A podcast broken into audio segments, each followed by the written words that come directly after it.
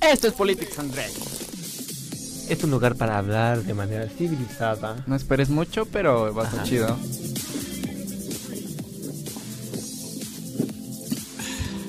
Donde choreamos con agua.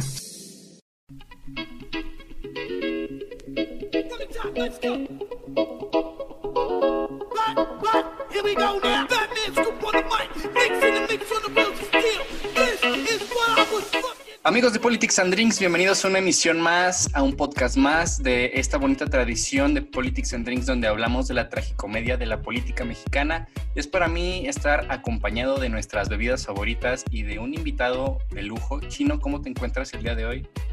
Bien, Kike, gracias. Qué gusto compartir un episodio más. Transmitimos desde el Chairo Imperio Mexicano de este hermoso y bonito país.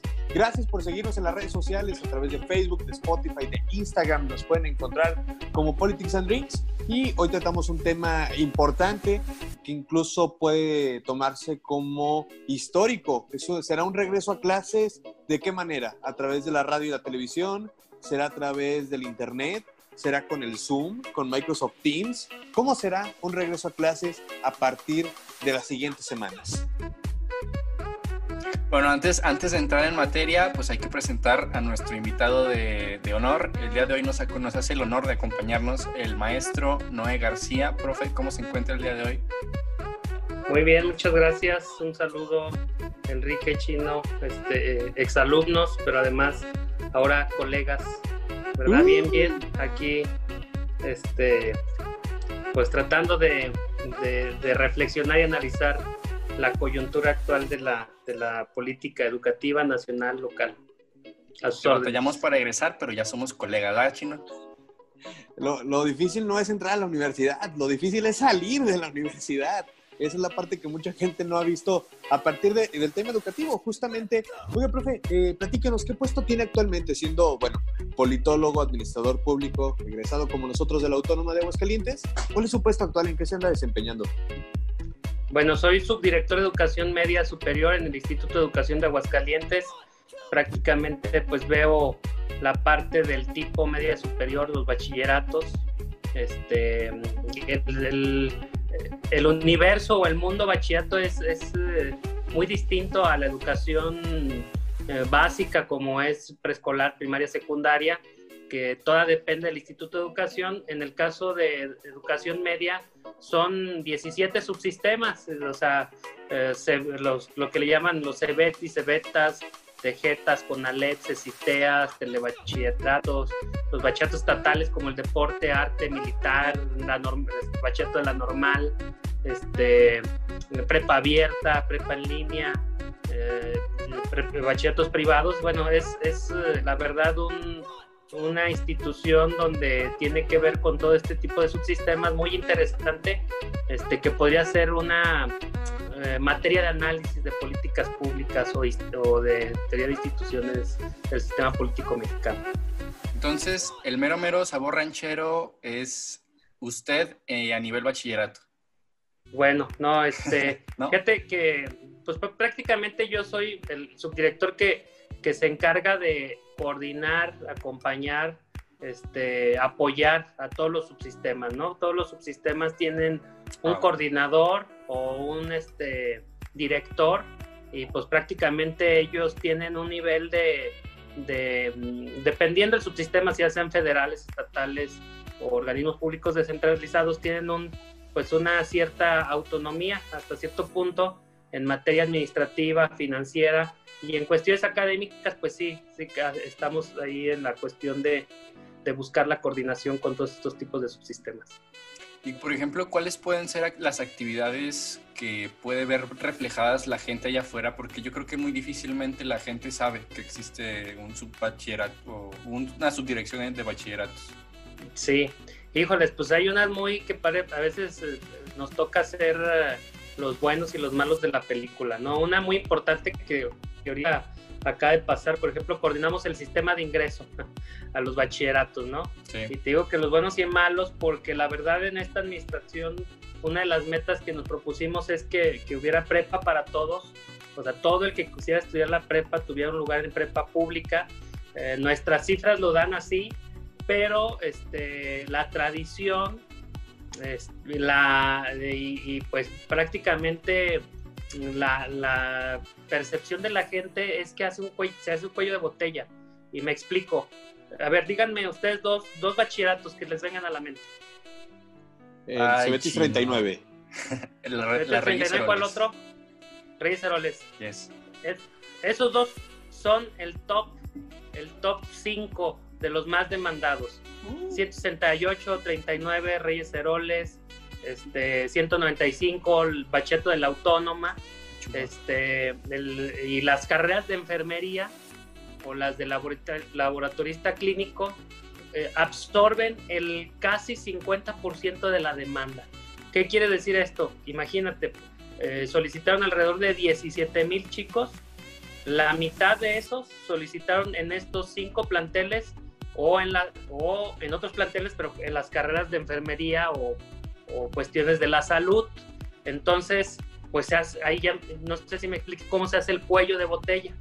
O sea, eh, pero entonces, si estamos hablando de que hay cupo para todos los estudiantes que vienen de secundaria para bachillerato, ¿qué pasa con los que no quedan en el bachillerato, que quieren quedar, los mandan a, otro bachillerato para que tengan opción de estudiar la... Sí, bueno, hay, hay distintas opciones, ¿verdad? Hay distintas opciones que ellos deben elegir. El problema es que luego escogen, déjenme les platico, ¿qué creen? Escogen el, el 168 como primera opción. ¿Y cuál creen que escogen como segunda opción? No, otro de los más demandados. El 39 y luego, bueno, pues me voy a con Alepa Enfermería. Y entonces, bueno, aún así si se, se hacen ajustes, si hay un número, cada año hay un número de chicos que, que por alguna circunstancia de estas este, no, se, no se colocan, pero esos inmediatamente se busca este, que los mismos bachilleratos en sus ajustes puedan acomodarse. ¿Qué quiere decir? Se, se van publicando los planteles, turnos y carreras donde hay espacios libres y se canalizan ahí. Y luego déjenme les digo otra cosa, como el bachillerato de la autónoma tiene un proceso propio, cuando ellos publican sus resultados, muchos hacen en los dos sistemas, en tanto en el de nosotros como en el de ellos. Y entonces cuando quedan en la autónoma, pues nos dejan ese espacio libre y entonces nos ayuda a hacer los ajustes, ¿verdad? De reacomodos. Y pues bueno, al final de cuentas, todo esto, más los sistemas abiertos, como es prepa abierta, como es prepa línea, más también otro sistema importante en el estado como es los bachilleratos particulares, pues nos ayudan a que, a que los chicos este, eh, se queden, se, no se queden sin estudiar. Les digo, les, a muchos les ofrecemos, no, pues, sabes que sí hay, no sé, en el, en el Cebetis de Peñuelas.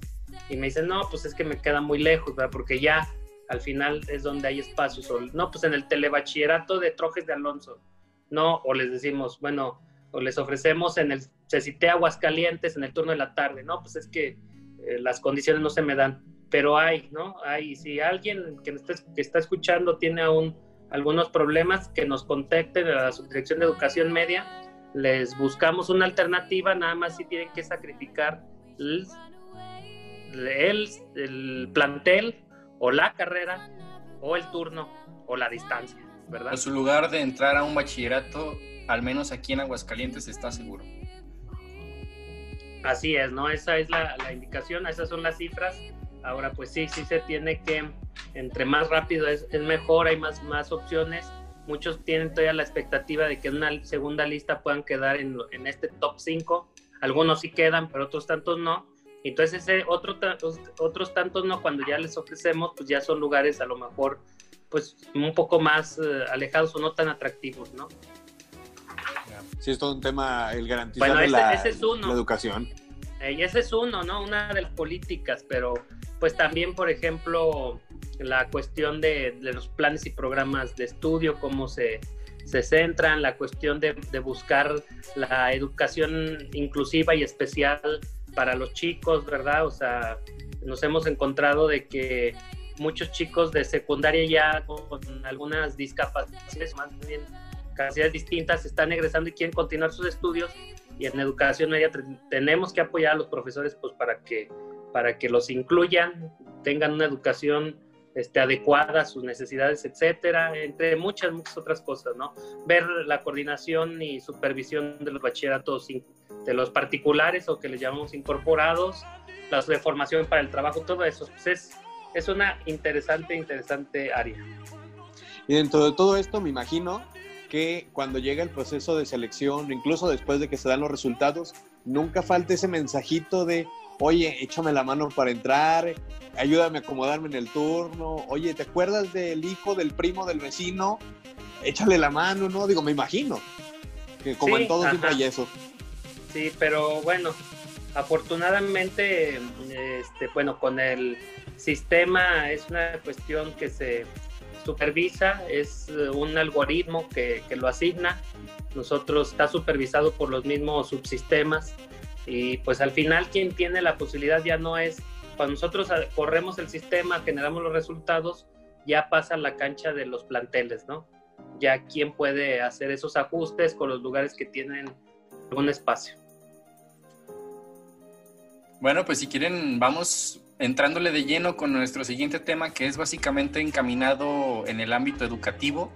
Vamos a hablar del regreso a clases, que pues básicamente con esta pandemia, con la influencia del coronavirus, pues se ha visto el sector educativo afectado también. Este, entonces, no sé si Chino nos puedas ayudar con una pequeña introducción al tema. Bueno, hace unas semanas Esteban Moctezuma Barragán, que quien es el secretario de Educación Pública a nivel federal, dijo que se va a regresar a las aulas. Gran noticia para muchas personas. No bien, se va a regresar a clases, que es una gran noticia para todas las personas que están en el ámbito educativo. Pero de diferente forma pero no en las aulas, no en el jajaja y el jijiji, como todo mundo lo acostumbra, que aventándose la bolita de papel de una esquina a la otra del salón, sino que va a ser a distancia. Entonces, se hace una alianza con los grupos y medios de comunicación para poder llegar con los contenidos a través de la radio y la televisión, a través de Grupo Televisa, de TV Azteca, de multimedios. A partir de ahí, las televisoras van a hacer un esfuerzo importante para cubrir las necesidades educativas, pero eh, esto no significa que vaya a ser así siempre, sino que eh, esta modalidad se podrá permitir o el regreso a las aulas se dará hasta que el semáforo epidemiológico, que en muchos estados está en rojo todavía, otros lo tenemos en naranja, pero a las aulas se va a regresar hasta que esté en color verde. Esto podría ser eh, no sé, veríamos deficiencias más adelante en la educación de los chicos, de quien a lo mejor se distrajo viendo la tele, de quien le cambió al canal. Podría ser una deficiencia más adelante. Sin embargo, o sea, también hay estados que ya plantean como opción el regreso paulatino a clases presenciales. Oh, claro. Eh, como Colima y como es el caso de Aguascalientes, pero en, en niveles superiores, educación media superior y educación superior. o sea, bachilleratos y universidad bachilleratos y universidades. Sobre este contexto, profe, pues usted nos puede platicar de educación media. ¿Qué, qué tienen planeado para el regreso a clases de los alumnos? Bueno, yo creo que se tiene planeado un regreso responsable. Responsable en la cuestión de la salud y responsable en la cuestión académica. Eh, hace unos días la, la este, UNESCO eh, dijo o declaró que si no se contemplaban estrategias para el retorno a las aulas, eh, el, daño eh, que se va a hacer a esta generación puede ser catastrófico en materia intelectual y educativa, ¿no? Este, en el caso de Aguascalientes, te digo que estamos pensando hacer un regreso responsable, responsable con la salud, cuidando la salud de los estudiantes, de los maestros y también cuidando la mediación del aprendizaje. Eh, nosotros no, no queremos este, que, que se entre en una cuestión de decisiones eh, apresuradas o, o, sin un sustento. Y lo que hemos venido trabajando a lo largo de los meses, prácticamente desde marzo, desde marzo que se anunció la, la pandemia, empezamos a ver qué se tenía que hacer y nosotros estamos proponiendo una, eh, un regreso virtual y remoto en su gran mayoría, sobre todo para los chicos de terceros y quintos semestres que están más avanzados y que van regulares en las materias. Hay quienes sin duda este virtual lo han adoptado de, la mejor manera y han, han respondido académicamente este, y ellos pues van a regresar de manera virtual, pero eh, en coordinación, y esto se platicó con las autoridades federales, los eh, sectores rezagados que por alguna circunstancia o no se han podido conectar, este, no han entregado trabajos en línea ni manera remota, o que van, o sea, el sistema en línea se les complica más, requieren el apoyo tú a tú personal con un maestro y que pues no han generado los eh, aprendizajes esperados, ellos sí les vamos a llevar a los planteles, te digo, con grupos pequeños, con todas las medidas este, sanitarias este, eh, cuidadas, eh, con una sana distancia como se establece y también que ellos tengan la disposición y la voluntad de sus, de sus padres para que se pueda dar esta retroalimentación directa, despeje de dudas, para que no haya un rezago que después puedan lamentarlo. El otro sector que también en una, desde alguna escala va, va, va, a asistir a las aulas es el de nuevo ingreso. Miren, los chicos de nuevo ingreso vienen de secundaria, tienen la expectativa de llegar a una nueva actividad, a una nueva, este, ahora sí, comunidad educativa como es el bachillerato. Lo han venido esperando prácticamente tres años de secundaria. Eh, y entonces, eh, pues que vengan con la noticia de decir, no, pues tu regreso al bachillerato es en tu cuarto, en tu sala, pues es complicado, ¿verdad? Y entonces ellos tienen las recomendaciones pedagógicas y de los especialistas nos dicen que tienen que generar lazos afectivos. Y lazos afectivos no solamente con su uh, cuerpo docente o con sus compañeros que van a que van a convertirse en sus amigos, sino también hasta lazos afectivos con, con su plantel, con, con el edificio, con los salones, este, y entonces así no, vaya, no se vayan a tener problemas de una deserción temprana por, por una falta de expectativas. Entonces estos son los dos sectores que, que de manera muy segmentada, en grupos pequeños, este, van a ir de una u otra manera a los a las preparatorias, el, de rezagados o no conectados de niveles ya avanzados y los de nuevo ingreso que tienen que ir primero a una reunión para que conozcan su plantel, conozcan su cuerpo docente, conozcan parte de sus alumnos, intercambien este, mm, contactos y este, paulatinamente así todo el grupo y luego ya cuando vayan a hacer trabajo virtualmente pues sepan quiénes son, cómo pueden hablar con el maestro, con los alumnos, con sus compañeros, etcétera. Bueno, sí, y es justamente a este sector de la población a la cual salimos a las calles a preguntarle qué opinan del regreso a clases, si están de acuerdo, si se sienten con miedo, qué es lo que piensan. Entonces vamos a ver esta pequeña sección sobre qué opinan los chicos de bachillerato y regresamos con más.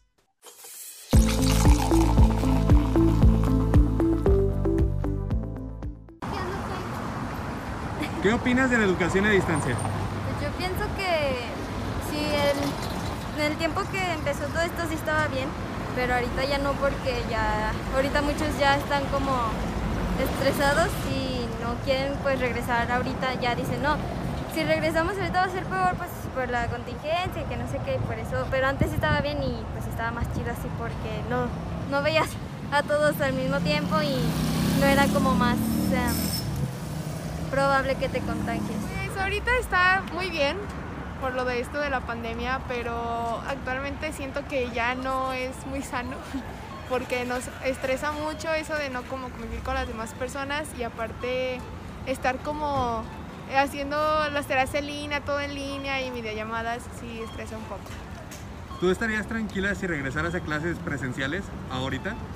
Sí, pero con las medidas de seguridad este, que ya se, bueno, que se deben de tomar, no sé, alguna casita sanitizante, yo creo que sería una, una buena idea para regresar a clases presenciales.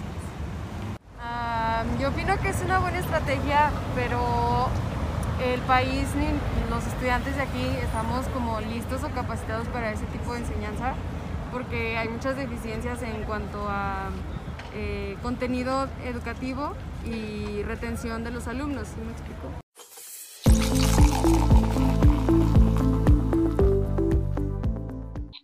Pues al final de cuentas creo que es un tema dividido. Eh, otra cosa, si nos ven en el centro haciendo sondeos, pues por favor respondan. Pueden salir aquí en nuestro bonito podcast de Politics and Drinks pero lo que es definitivo es que así como hay gente que quiere regresar y decir, ya me quiero salir de mi casa, ya no puedo estar así haciendo este tipo de educación, porque incluso dicen, me estresa, me deprime. Ah, incluso afecta emocional y psicológicamente, ¿no? inclusive, no sé, o sea, igual me ha tocado ver como comentarios de padres de familia que dicen que ya, o sea, por salud de los niños, para que puedan salir, no sé, convivir con otro tipo de personas, debería de regresarse a las clases presenciales, pero sin descuidar la parte sanitaria. Sí, y bueno, tenemos que entender que, que, educación media no es educación básica, no es ya son jóvenes, jóvenes autónomos, independientes que, que son proclives a, respetar ciertas reglas con, con, una supervisión. Y yo creo que, que es sano, es sana esta opiniones distintas porque eso también nos obliga a cierto, pues no a cierto punto, sino, sino que nos obliga a tener, a cumplir las expectativas de la gente. O sea, si nos ponen lo más valioso que tiene una familia, que son sus hijos, en, la, en nuestras manos, en las escuelas, y ahora con estas medidas nos, nos obligamos doble o triplemente a, tenerles en condiciones de un riesgo menor de contagio. Yo les voy a decir un detalle que puede ser este, comparativo me decía alguien de, una empresa afiliada a, una automotriz, a Nissan, decía, yo me siento la empresa que menos me contagio por todos los protocolos que, se utilizan en mi empresa a este cuando llego a mi casa voy al súper y veo a la gente sin el cubrebocas, sin lavarse las manos. Y entonces yo creo que es el reto que que los pocos que regresen a las escuelas, estos dos sectores, sientan esa seguridad, este, más que en el café que luego van también y nos los encontramos, ¿verdad? Claro, sí, pero que también ellos se cuiden. Así es. Acuérdense, acuérdense que si te cuidas tú, nos cuidamos todos, o algo así dicen los sports eh, estatales y federales. Distancia. Sí, Susana distancia, ¿no? Pero eh, en este tenor de la educación a distancia, de volver, no volver, ¿cuáles pueden ser justamente, bueno, yo vería de, ventaja, decir, pues no me tengo que desplazar, ahorro en el transporte público. La desventaja es, para mí, si realmente voy a poner atención estando viendo las clases en la tele. No sé, se me ocurre esa, pero no sé qué opine en lo que respecta a, estos, a esta visión dual de la educación a distancia. Pues yo, yo creo que, que la educación va a tener que replantearse muchas cosas. O sea, antes eh, ya se venía avanzando mucho en una, en una educación más que de, de, de, contenido, sino más bien de competencias. O sea, ¿de qué sirve muchas veces eh, enseñarle algunas reglas, conceptos, teorías, si no se desarrollen habilidades blandas como lo es el trabajo en equipo, la autodisciplina, este, las cuestiones emocionales, la imaginación, etcétera, que pues al final de cuentas eh, esta coyuntura nos, nos, nos obliga y nos está obligando a pensar que esas habilidades actualmente nos podrían servir más que, recordar cuándo nació este, el cura Miguel Hidalgo, cuándo fue la fecha de, independencia, ¿verdad? Entonces creo que nos obligan a replantear algunos procesos eh, académicos, educativos, que yo creo que tenemos que formar y darle mucho énfasis a la formación integrante de los chicos con estas habilidades blandas que el mismo Foro Económico Internacional está diciendo que, que, deben de tener las generaciones rumbo al 2021, ¿no?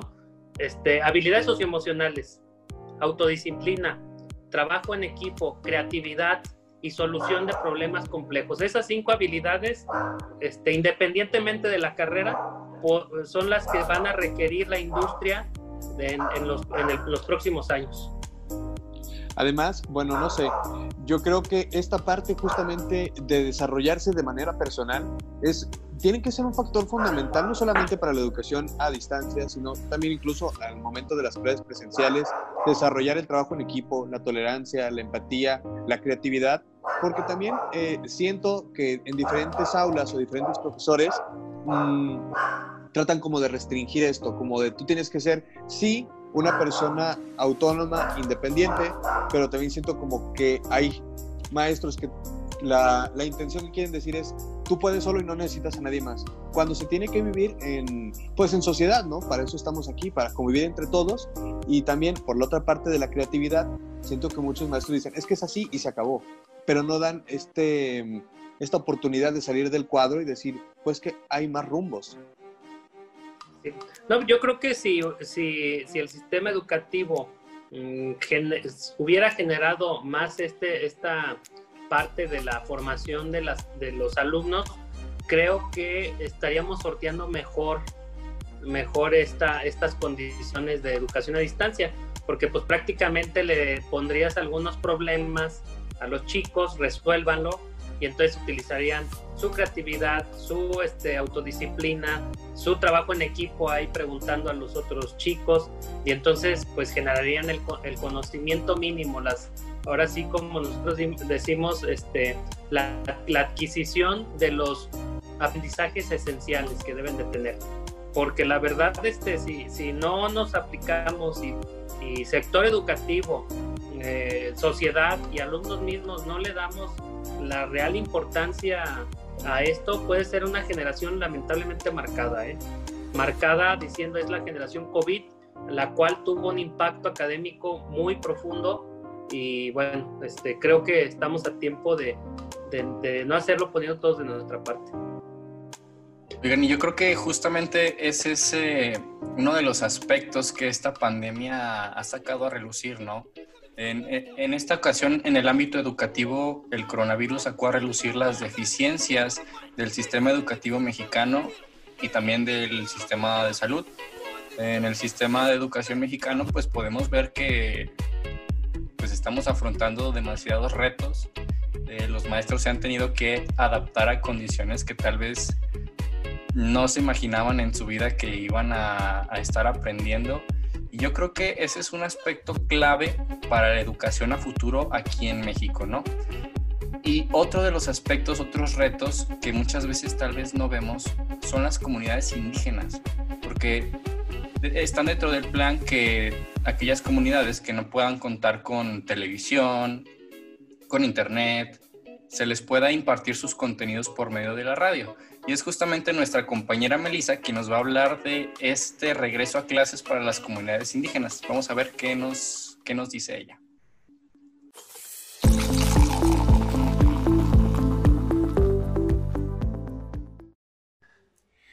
Hola a todos, ¿cómo están? Mi nombre es Melissa Mares, soy el Colibrí aire y el día de hoy te quiero platicar en esta breve cápsula sobre cómo se va a manejar dentro del país el regreso a clases dentro de las comunidades indígenas. Sabemos que ha sido un reto bastante grande para las escuelas y en este caso principalmente para la educación pública el poder adaptarnos a, todas estas consecuencias que ha traído esta pandemia este, en el sentido de que los salones de clase no se pueden a, no se puede acudir a ellos de la misma forma en la que se hacía anteriormente. Los contenidos se tuvieron que pasar a formas virtuales de un momento a otro. Entonces podemos ver que la educación en México difícilmente se encontraba preparada para enfrentarse al reto que se tuvo que enfrentar ahora que sabemos que por lo menos una buena parte del resto del año se va a tener que seguir este, trabajando con este modelo virtual, podemos ver que se han desarrollado varias estrategias, las cuales involucran principalmente la tecnología, el Internet, etc. Pero hay un segmento de la población al cual difícilmente esas estrategias le van a ser totalmente útiles, que es el sector indígena. Si nosotros hablamos de la educación para las comunidades indígenas, podemos ver que tenemos distintas carencias y distintas deficiencias que es necesario que se aborden para poder este, eh, garantizar el derecho del acceso a una educación de calidad en las comunidades indígenas. Entonces, este derecho que tristemente se ha visto vulnerado a lo largo del tiempo, se encuentra además en un riesgo de sufrir un retroceso gigante en estos tiempos. Si nosotros consideramos a las comunidades indígenas, muchas de ellas no cuentan con la tecnología suficiente que les pueda permitir acceder a clases por internet, a clases por una televisión. A una de las propuestas que se ha dado es de transmitir las clases a través de programas radiales, lo cual es una solución bastante interesante, pero tendremos que considerar si en verdad todas las comunidades indígenas se ven beneficiadas por esto. Ah, leí una breve nota en la que me comentaron sobre que se hablaría, este, se transmitiría esta información en 20 lenguas indígenas, lo cual a primera vista puede resultar bastante adecuado, pero en México nosotros contamos con 68 lenguas indígenas y 364 variantes lingüísticas. Entonces podemos ver que en el ámbito educativo dentro del sector indígena nos estamos enfrentando a un reto bastante más grande que al resto de la comunidad estudiantil mexicana, pero que a pesar de eso, a pesar del reto que involucra, es necesario que se realicen todos los esfuerzos necesarios para que este, los niños, los estudiantes, no se vean afectados durante este tiempo.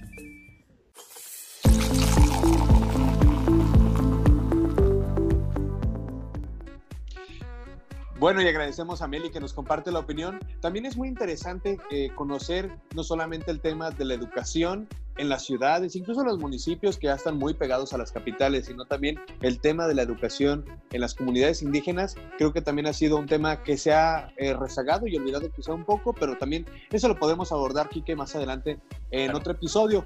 Por lo pronto, profe, le quisiera preguntar los retos. ¿Qué se aprendió del semestre, vamos, por así decirlo, marzo-julio? Para mejorarlo en este que viene siendo agosto-diciembre. Sí, bueno, decía Enrique antes de, ir a la cápsula que, esta coyuntura generó algunas debilidades del sector salud y el, educativo. Yo creo que también algunas fortalezas, ¿eh? Y sus mayores fortalezas son los profesores, los maestros, que muchos de ellos este, tomaron las riendas de las cosas este, y generaron contenido y condiciones eh, muy adecuadas para que, los chicos en este reto ah, se vean afectados lo menos posible en esta coyuntura.